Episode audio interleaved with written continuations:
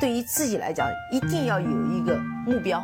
一个企业，它真的要对什么人负责任？嗯，要对社会负责任，嗯，对员工负责任，对股民负责任。这个三个责任，一个国家的发展，实体经济是永远是是顶梁柱。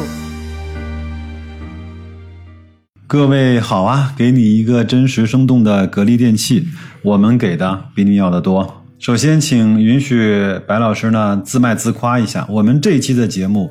可谓称得上是精彩纷呈，因为我想用这期的节目来帮大家来去回顾和梳理一下，在中国的家电史上那些恩仇录啊。我们故事呢，先从宁波市场监督管理局啊对奥克斯呢虚标能效的处罚决定：第一，责令整改；第二呢，处罚十万元。至此呢，格力实名举报奥克斯门告一段落。我相信很多人看到了这一段结果之后，都会认为。政府对奥克斯的处罚实在是太轻了，就像我们现在很多人会说，证监会包括管理层对那些造假的、虚假上市的，然后欺骗中小股东的那些上市公司的处罚实在是太轻了。那我们就继续顺着这条线索来看一看我们中国的家电史怎么走过来的。其实我们都知道，格力呢和奥克斯的纠葛由来已久，而他们的恩怨呢，也只是家电江湖的。冰山一角，被我们所熟知的呢，还有像格力、美的的明争暗斗，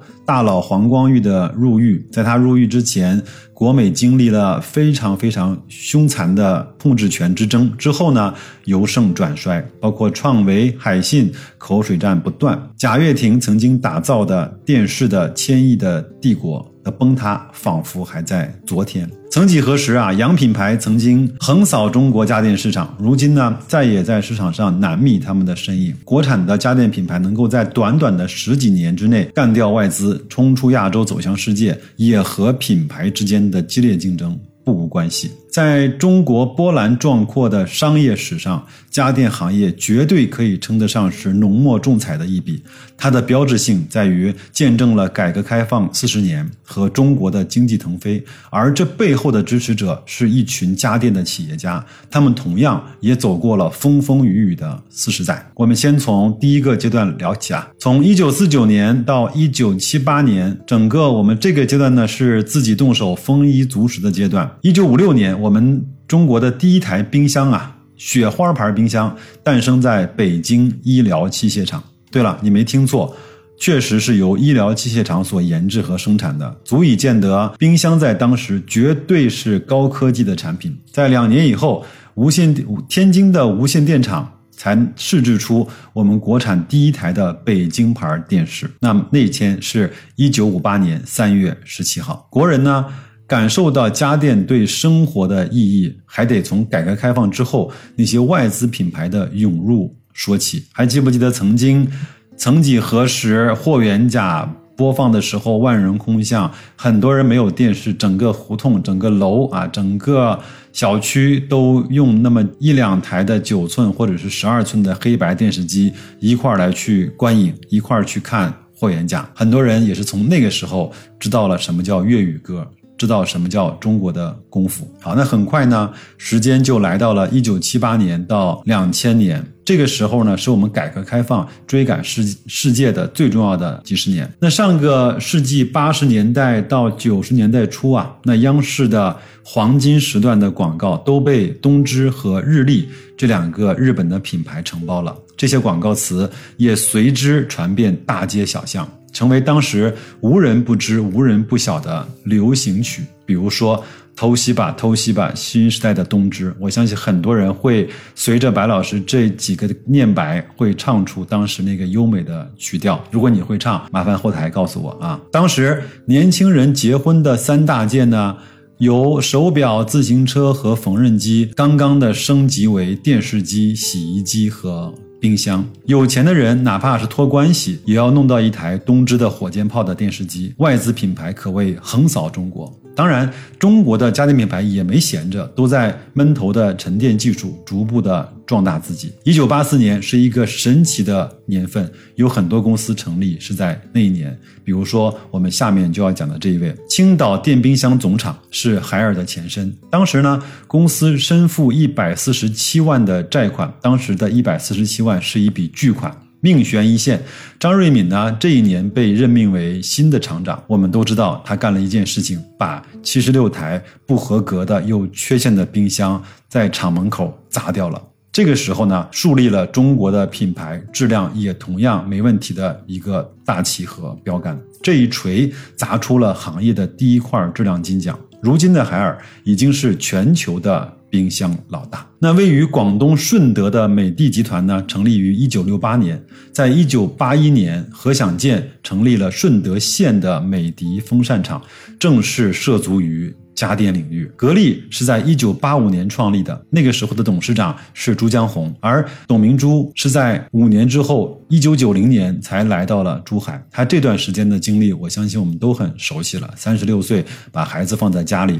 老公离她而去，她加入格力之后呢，几乎没有休过任何一天的年假。李东生啊，是在一九八二年的时候加入 TCL 的，当时的公司还是由一个惠州市政府投资的录音磁带的生产企业，是从一个旧仓库里的小车间起家的。有趣的是，李东生和创维的黄鸿生、康佳的原掌门人陈伟荣，称为彩电业的。三剑客，他们都是华南理工大学无线电七八届的同班同学，都各自做出了中国的三大品牌。一九九六年，长虹在倪润峰的带领下，在家电史上首次发起了价格战。他说：“长虹惊人的跳楼价，让利百分之十八。那长虹降完，海尔降。”海尔降完，TCL 降，TCL 降完，康佳一降再降，价格战让家电飞入了寻常百姓家，也结束了外资品牌对中国的垄断。好，再来看一看，从二零零一年到二零零八年，这个是一个并购整合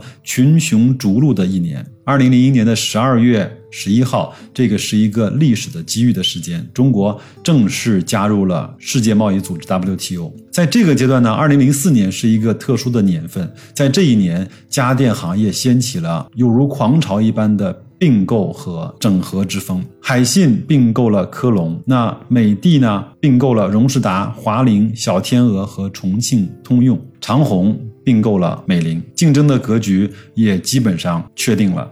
白强黑弱的形势也逐渐的形成。白电指的是可以替代人们家务劳动的电器产品，主要包括洗衣机、部分的厨房电器和改善生活环境、提高物质生活水平的电器，如空调、电冰箱等等。那黑电呢，指的是能够给人们带来娱乐休闲的家用电器，比如当年的彩电、录像机、音响、DVD 等等这样的一些东西吧。好，那我们接着再来看。行业龙头呢，不断的在变化。与之同步的是，大型的连锁电器卖场在城市中崛起。二十一世纪初，国美和苏宁向全国开始扩张，火拼门店价格和服务。南京呢，是国美攻占全国的最后一站。记得在南京国美开的那一天，全城都有着硝烟的味道。整个的苏宁很紧张，国美更紧张。但是。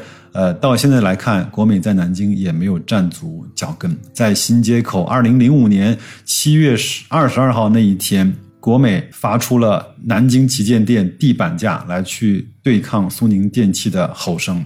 那个时候，消费者是最大的受益人。家电行业的竞争呢，也从企业的层面上升到了渠道与供应链。二零零四年，生产商格力啊与连锁大卖场国美矛盾激化，国美呢。成都分公司在没有经过格力的厂家允许的情况下，宣布格力空调单方面降价。董明珠听到这个消息，立马就火了，她质问国美：“谁给你的权利？你如果不恢复原价，我就把全部的格力从国美撤出。”从此呢，格力的全线产品撤出成都国美的六大卖场。黄光裕当时传闻威胁了一下董明珠，他说：“你不要只离开四川嘛。”你如果不想干，全国的门店你都可以走。那以董明珠的脾气，那自然是走就走。我们开始自建我们的渠道。那个时候呢，互联网其实还不发达，与线下渠道抗争呢，如同胳膊拧大腿。但是董明珠认为，如果我们继续，与国美等大型的商超合作，接受他们不断的调价，我们很快的就会死掉。这样，我们就看到了，在现在全国包括全球有三万家格力自建的渠道，那个时候到现在的二十年不到的时间，这几万家的渠道带给格力非常非常大的帮助。它的独立权、它的盈利性、它的直接管控、它的联合的入股，真的是心往一块儿使，劲儿往一块儿用。这边呢，格美大战如火如荼；那边呢，创维的故事也非常的精彩。我们都知道，创维的创始人呢叫黄鸿升啊。因为整个在香港上市之后呢，香港廉政公署在虎山行的行动中拘捕了黄鸿升等创维的十名高管。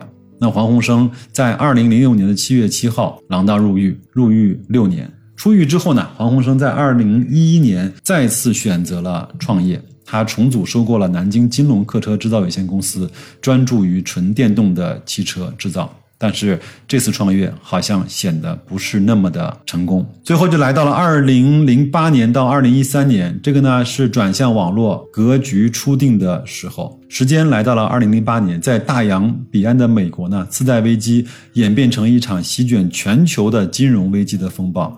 为了拉动国内的经济的消费，国家迅速出台了扩大内需的十项措施，其中就包括了家电下乡的策略。统计局的数据显示，二零零七年我国农村的家庭每户拥有彩电、洗衣机和冰箱的数量均不到一台。而且假货和低劣产品泛滥，也就是在二零零八年，人尽皆知的国美和苏宁大战落下了帷幕。只不过大家猜中了开头，却没有猜到结局。这场大战是以国美的创始人黄光裕入狱而结束的。其实黄光裕是我们中国的商业史上把零售行业发展到淋漓尽致的人物。他没有任何背景，以四千块起家，在二十多年的时间里，从一个农村小伙子成长为资本。大鳄，他有三次是进入了中国首富的排行榜。二零零八年，国美的年营业收入啊超过了一千一百亿元。要知道，那个时候阿里巴巴和百度的年营收只有三十亿，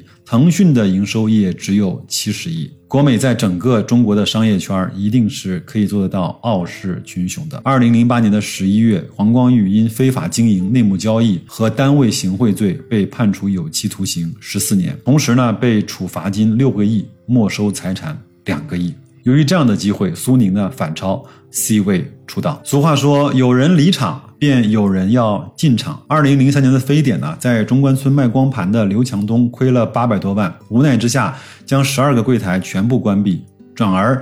对互联网产生了极大的兴趣，其实也算是歪打正着。估计强东哥自己也没有想到，日后转向互联网的京东啊，能够成为全渠道最大的家电零售商。到了今天，这个厂子里抢地盘的人越来越多，包括天猫，包括京东，还有现在的拼多多，是吧？当然，这个是消费者喜闻乐见的事情。再来看，二零一三年到今天，互联网参战行业。洗牌，随着智能手机的普及啊，移动互联网的到来，家电尤其是彩电不再性感，市场迎来了新变量。互联网电视横空出世。二零一三年的五月，乐视啊作为互联网企业进入电视领域，推出了互联网的品牌，叫乐视超级电视，颠覆老旧的硬件模式，张开双臂高喊的贾跃亭，成为那个时候的标志。让我们一起为梦想。窒息。这一年呢，互联网电视的元年开启了。雷军的小米电视，冯鑫的暴风 TV，李瑞刚的微鲸争相上场。互联网企业与家电传统企业正面较量，市场一片的腥风血雨。数年过去了，如今的乐视网被巨浪吞没，贾跃亭。寻迹海外，冯鑫深陷泥潭，暴风风暴风命悬一线。互联网的电视呢，站在新的十字路口。不过，互联网和人工智能给家电带来的，并不只有像乐视和暴风 TV 那样的悲情故事。科技的进步啊，让我们的所有家电都学会了主动思考。比如说，我们跟很多的电器可以直接对话，当然也可以通过各种各样的入口，比如说手机，比如说天猫精灵小爱同学来控制我们的家电。总之啊，在家里你越来越懒了。他们却越来越勤快。那提到家电行业的企业家，人们都会想到格力的铁娘子董明珠。她除了行事雷厉风行之外呢，脾气也是出了名的直率和火爆。除了和渠道商的纷争，和同行之间的厮杀也从来没有中断过。比如格力和美的，二零零八年以来，双方就有多次的纠纷。二零一七年的互怼攻击啊，到达了一个小高潮。短短十天之内，相互提起了四起空调专利的侵权诉讼案，互相累计的索赔金额超过了一亿元。值得一提的是呢。董明珠和方洪波这两家宿敌公司的掌门人，都是从二零一二年开始全面掌舵各自的公司的。在他们的带领下，两家企业的发展也走上了不同的道路。格力在空调领域做到了极致，而美的则以多元化的战略见长。那么，我们再说回格力和奥克斯的恩怨吧。两两个人呢，两家公司啊，其实已经交恶已久。董明珠曾多次的当众去怼奥克斯：“你们来挖我们格力的人，偷技术。”和偷专利，天天在我这挖人，甚至挖过去的人改名换姓，怕我们追究。更值得玩味的是，举报奥克斯和本来是和美的和海尔约好一起的，但最终只有格力进行了举报。据媒体统计啊，在格力、美的与奥克斯的专利侵权案中，奥克斯空调多数是。败诉的中国呢，正处于制造大国向制造强国的转变的历史关头。龙头企业往往发挥着巨大的引领作用。代表中国制造的格力，用具备核心竞争力的优质产品和专业服务，获得了全球市场的认可。美的呢，则通过收购德国的库卡，在智能制造领域更进一步。短短的十几二十分钟，我们就把我们中国的家电从一九四九年建国以来到今天发生的一些。往事发生的一些恩怨，发生的一些我们那些难以忘怀的那一刻一幕，给大家就讲完了。其实我觉得，无论是你是哪个公司的股东，你更加喜欢海尔之家，你还是更加尊敬格力，你还是更加的放心踏实的把你的钱交给美的，都无所谓。但是这些人在我们中国改革开放的滚滚的浪潮中，一定是扮演了那重要的几个。弄潮儿的角色，我们要对这些企业家表示尊敬，我们要对这些企业表示感恩，我们要对这些人带给中国的商业史的进化和发达表示我们作为一个中国人和投资者所独有的致敬。好吧，那就这样，祝各位在新的一周工作愉快，投资顺利，身体健康，再见。